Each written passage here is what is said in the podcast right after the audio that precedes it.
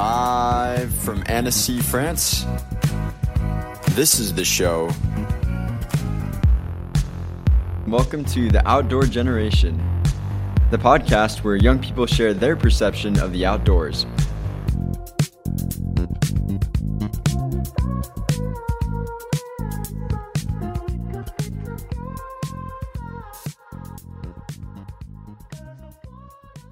Hello and welcome the Outdoor Generation, the podcast where young people share their perception of the outdoors. I'm your host, Antoine, and I'm thrilled to embark on this journey with you. Today, more than ever since COVID, we tend to oppose city and nature.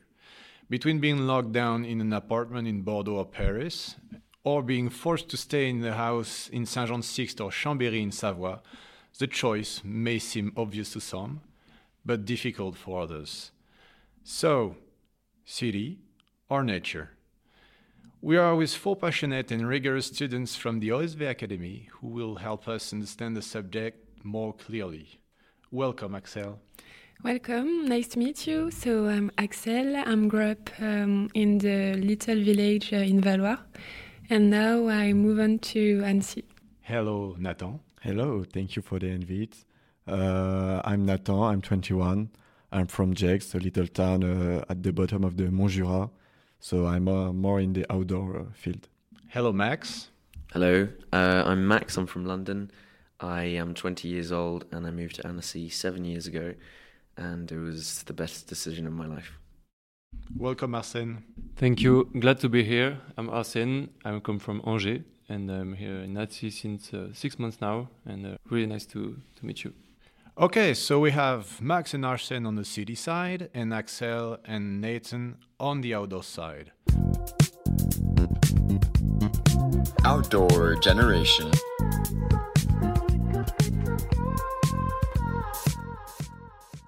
Let's start with some of the more obvious difference the culture. Tell us, Max and Arsène, from your point of view, uh, what do you mean by culture when you live in a city? So, for me, culture in a city is one of the main aspects. So, there are multiple different aspects.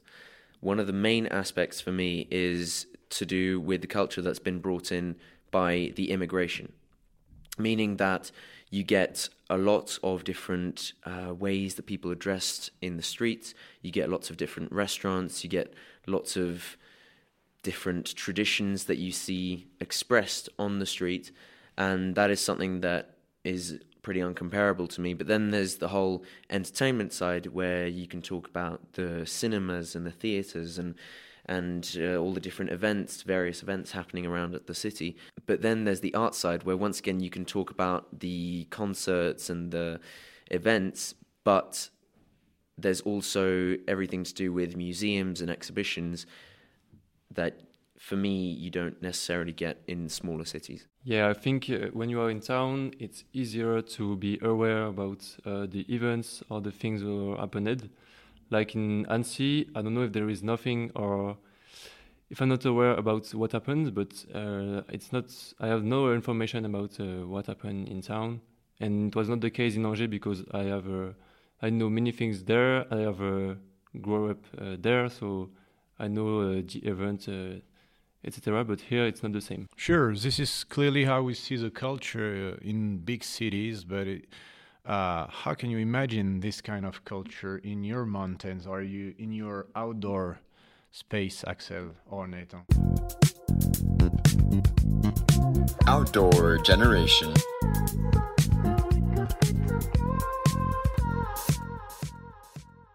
So for us, um, the culture comes from the school, and this is sure that we are not going to go to the Louvre during the weekend, but we are going to go in the mountain, make one top with my family, and this is how I'm going to learn about the culture of the mountain, like the different kind of flowers, of animals, and yeah, this is where I find the balance uh, between the culture in school and uh, in outdoor.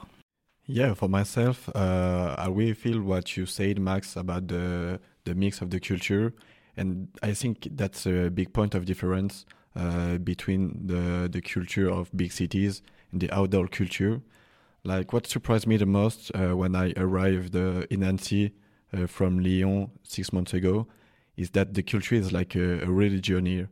Uh, we really talk about the food like raclette, fondue, and also uh, drinks like genepi, and everyone talk about that here. And uh, I feel like there is not this mix of culture that, that we found uh, in town, but this is one culture and a really strong culture uh, around the outdoor and this is foods and drinks. Also, a lot of celebrations here, right? Yeah. Also, like uh, I really feel now that I am in, in Annecy and during my childhood uh, in Gex, uh, there is a lot of traditional celebration in the town, uh, like with your neighbor, uh, you know everyone in the town, and we really feel like uh, this is a, a close environment when where you know everyone and there is almost every week traditional celebration. Outdoor Generation.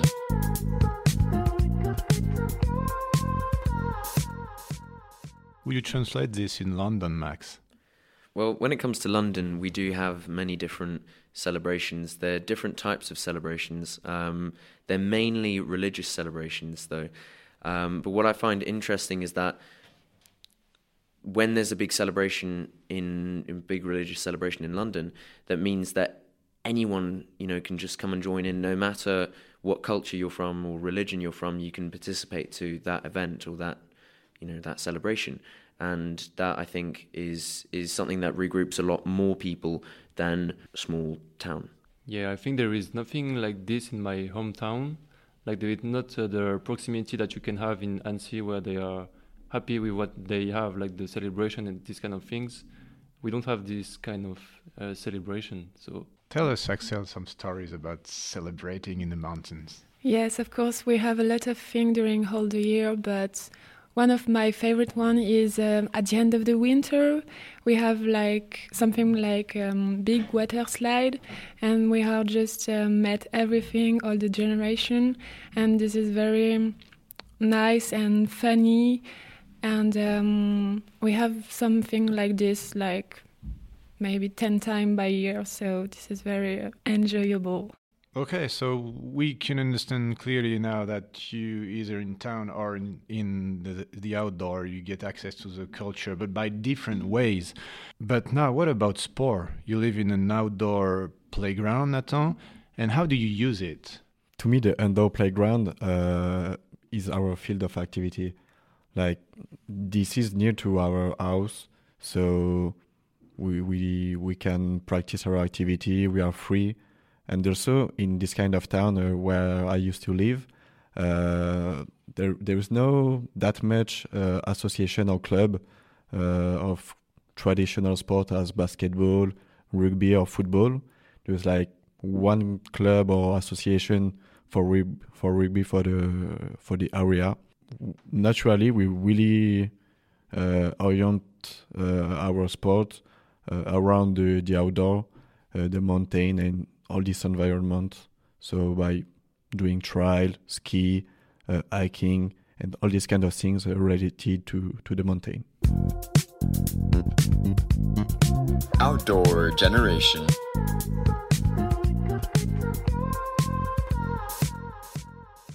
Yeah, I think here is the difference between uh, outdoor and cities because uh, for me in Angers it was uh, really easy to get access to sports in clubs. Like uh, for myself, I did uh, some football, not basketball, and it was easy to find um, a club around the city or this kind of things. But um, yeah, I know that it's not the same in the outdoor. Like uh, a few of my friends were far from the city and they can't subscribe as they want to a gym sports or football, these kind of things. And uh, also there is, um, I think, that many accommodation in town more than in uh, campaign, and this is why it's easier to practice sports. Max, how did you practice sport in London? When it comes to a big city like London, you're kind of forced to have to do sports indoors, especially due to the terrible weather. Um, meaning that you know you have to do indoor climbing or indoor tennis or indoor football um, indoor swimming you know it's it's all indoors pretty much because you're just so restricted by the weather um, so when you you know get to travel to a place other than you know the city, it's it's quite exceptional because you discover all the sports that you have, but just the outdoor version, the the the plein air version, like they say in French, and I think that's very special. Yeah, this is like your everyday life, Axelle, the plein air. Yeah, for sure. Um, for me, this is different because we do sport uh, despite us. Uh, you just have to go outside. And one story when I was young, um, just going outside to play in the mountain, in my garden. So this is the link, and this is where uh, this is how um, sport is born for me, and this is my first uh, approach uh, to the sport. Be outside and enjoy the, my time with my sister. So we get it. Different culture, different way of practicing sport. But guys, you don't live anymore where you grew up. So what made you move? You were curious to discover the other side or something? Outdoor generation.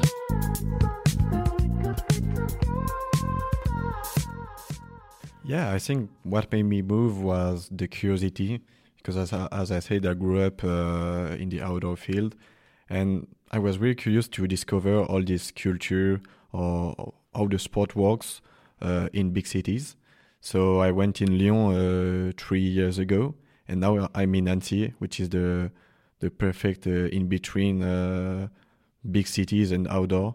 And I think yeah, this is really different, uh, but there is some common points around outdoor field and uh, cities.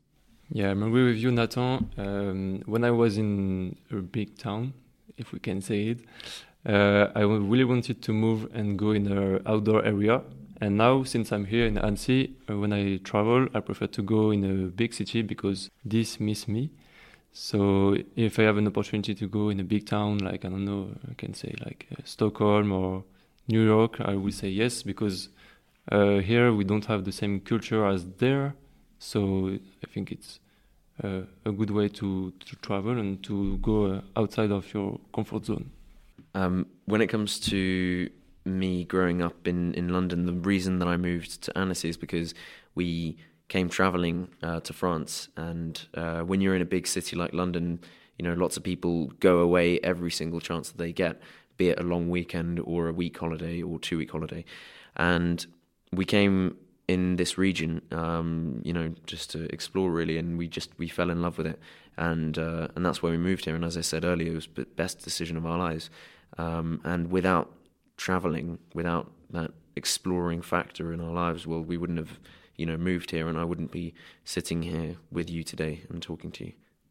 Um, yeah, uh, for me, I find here the perfect the perfect place uh, between the um, outdoor and the city because I can have my favorite coffee shop and then uh, go running around the lake.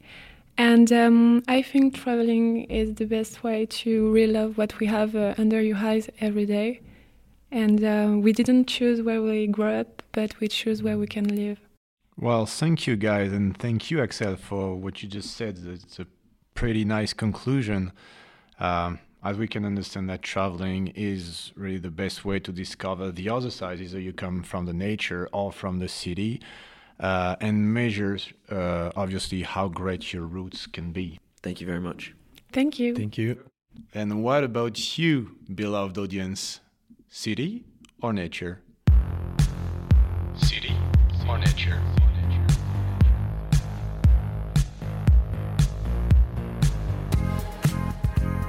That's it.